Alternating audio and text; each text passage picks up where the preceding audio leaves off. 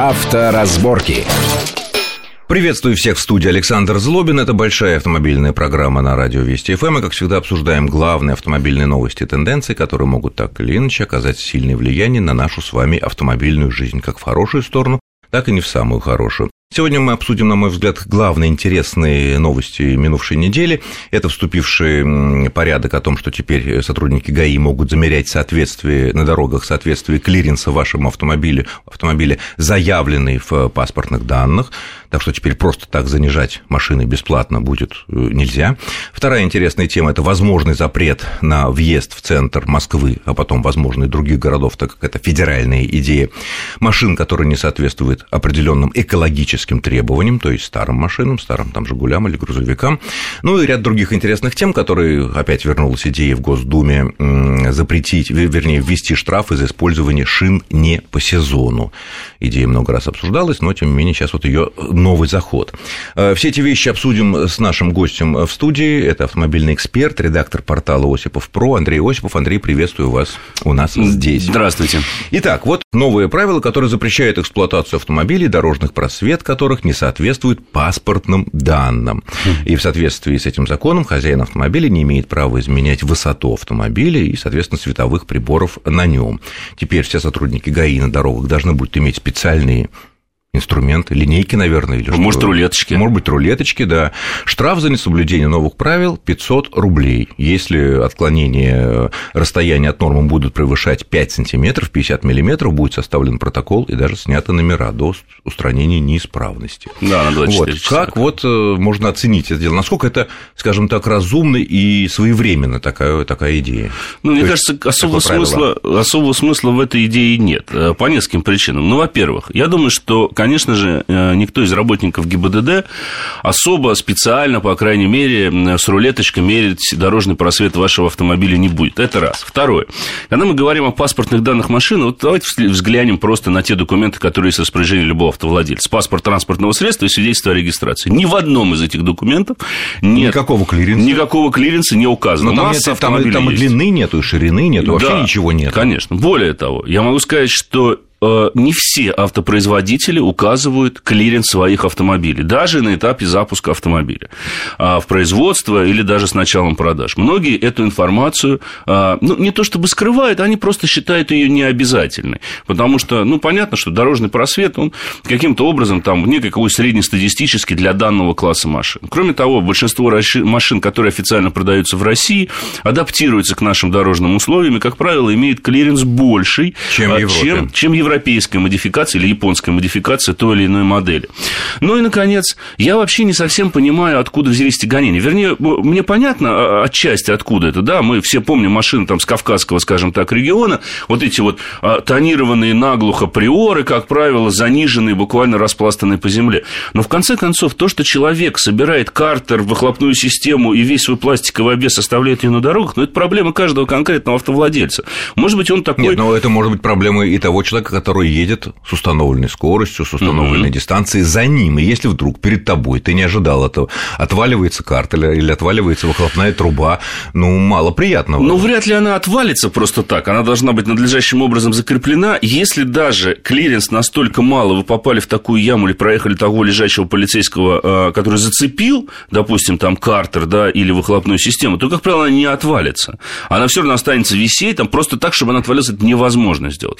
Ну, кроме того, не давайте не будем забывать о тех же самых спорткарах или о людях, занимающихся тюнингом и доводкой автомобилей. Может быть, этот человек любит иной раз э, выезжать на гоночный трек, слава богу, в России становится все более и более популярным, и популяризация автоспорта явно наблюдается, появляется больше гоночных треков. Он, соответственно, модифицировал свою, свой автомобиль, поставив, кстати говоря, сертифицированную подвеску, там, сертифицированные запчасти все, там, пружины, амортизаторы от хорошего, допустим, там, немецкого или американского производителя, и уменьшил клиренс там, на те же самые 2-3 сантиметра. Сделал это абсолютно не случайно, ведь любой спортсмен скажет, что когда мы повышаем динамические характеристики автомобиля, для того, чтобы улучшить устойчивость, нужно снижать центр тяжести. А центр тяжести снижается как раз-таки уменьшением дорожного просвета. А может быть, ответ здесь вот в чем, потому что вот в пункте сказано, что не имеет права владелец изменять высоту автомобиля и световых приборов на нем, потому что если мы занижаем автомобиль на те же 2-3 сантиметра, а фары настроены, допустим, это не ксеноновые фары, а те, которые мы руками управляем. Гидрокорректор. Да, гидрокорректор, да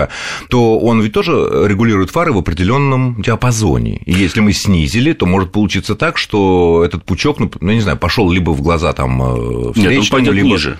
Он пойдет, ну, потому что должен... машина снижается, и, По соответственно, идее, должно быть ниже. Конечно, слепить... Нет проблемы ослепления водителя встречного транспорта. И скорее возникнет проблема у такого водителя, ближний свет станет и дальний очень коротким. Угу.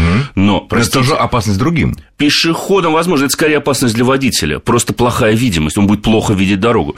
Слушайте, ну, человек разумный, автомобилист, несложно заехать на станцию технического обслуживания, любые фары, включая ксеноновые, оборудованный или не оборудованный гидрокорректор, можно отрегулировать на стенде. И специальные регулировочные болты, с учетом, с учетом всей высоты. С учетом высоты. Потому что, ну, есть, допустим, автомобили спортивные, ну, скажем, там, Ferrari 458 Италия, да, у нее стоит специально в качестве опции предлагается система, увеличивающая дорожный просвет на 2 сантиметра на передней оси. Сделано для чего? Для того, чтобы проезжать лежачих полицейских в городе. А так она не может проехать? Так она, есть опасность, особенно, вот знаете, наши иногда появляются, это бетонные такие большие, длинные лежачие Не по ГОСТу. Да, знаете, там зачастую на э, стандартном, э, скажем так, подспортивленном хэтчбеке гольф-класса уже не помещаешься, потому что он не по ГОСТу явно соответствует. То есть, мне кажется, вот этим бы стоило заботиться, вместо того, чтобы гоняться за людьми, э, которые там меняют клиренс. Ну, поменял он клиренс. Ну, по большому счету, никакой вот опасности не возникает.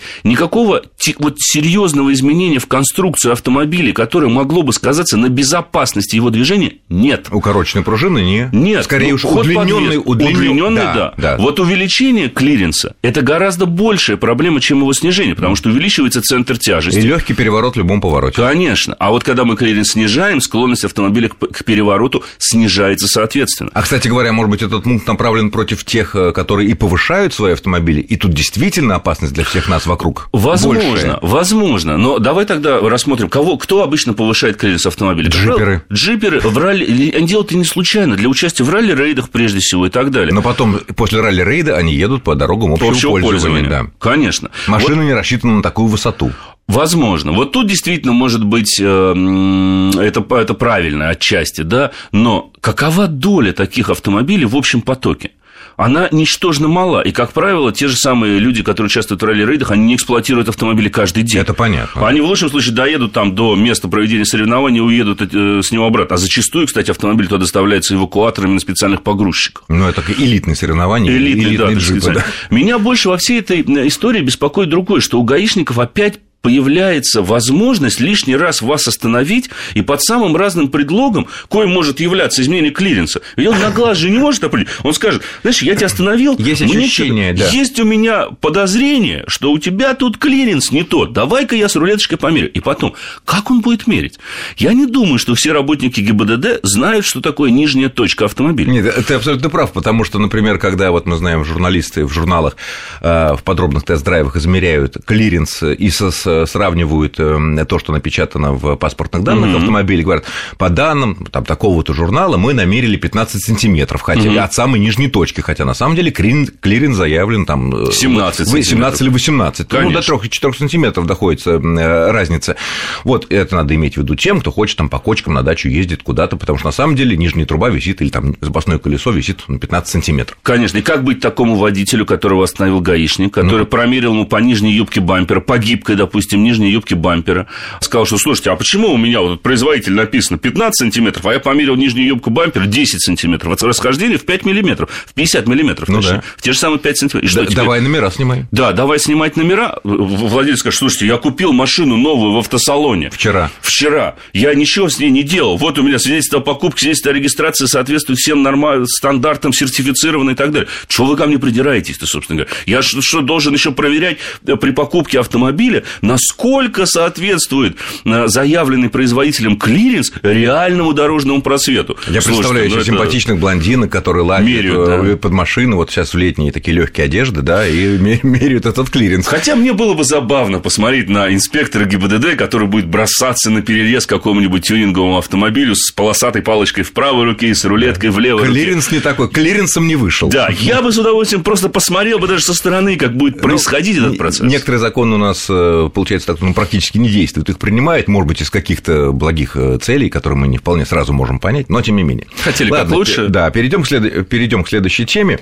Э, в недрах Министерства природы Российского федерального родилась идея усилить как бы э, отслеживание экологической ситуации в наших городах, которые связаны тяжелые в основном, конечно, прежде всего из автомобилей и э, ввести штрафы и ввести запреты для машин, которые не соответствуют тому или иному экологическому классу Евро-2, Евро-3 там, и так далее.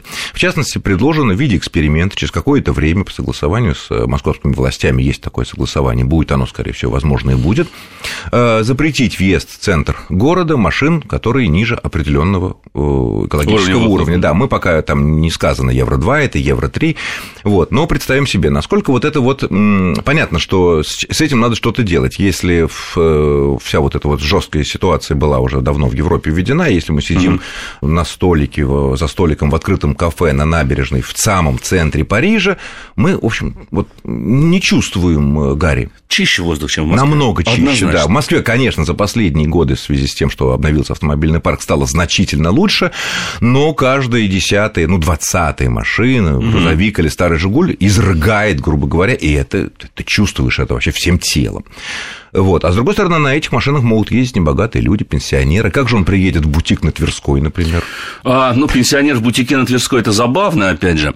Но вы знаете, вот при всей благостности я поддерживаю эту идею, потому что действительно дышать э, в крупных городах ну решительно нечем, особенно вот в жару, когда ветра нет, мы прям чувствуем, как смог опускается. Посмотрим на... И во многих мировых столицах, посмотрите, что в Пекине творится. Это же кошмар, там смог каждый день. И поэтому что-то... Вот здесь мы остановимся и прервемся буквально угу. на несколько минут, после чего продолжим после короткого перерыва. Авторазборки.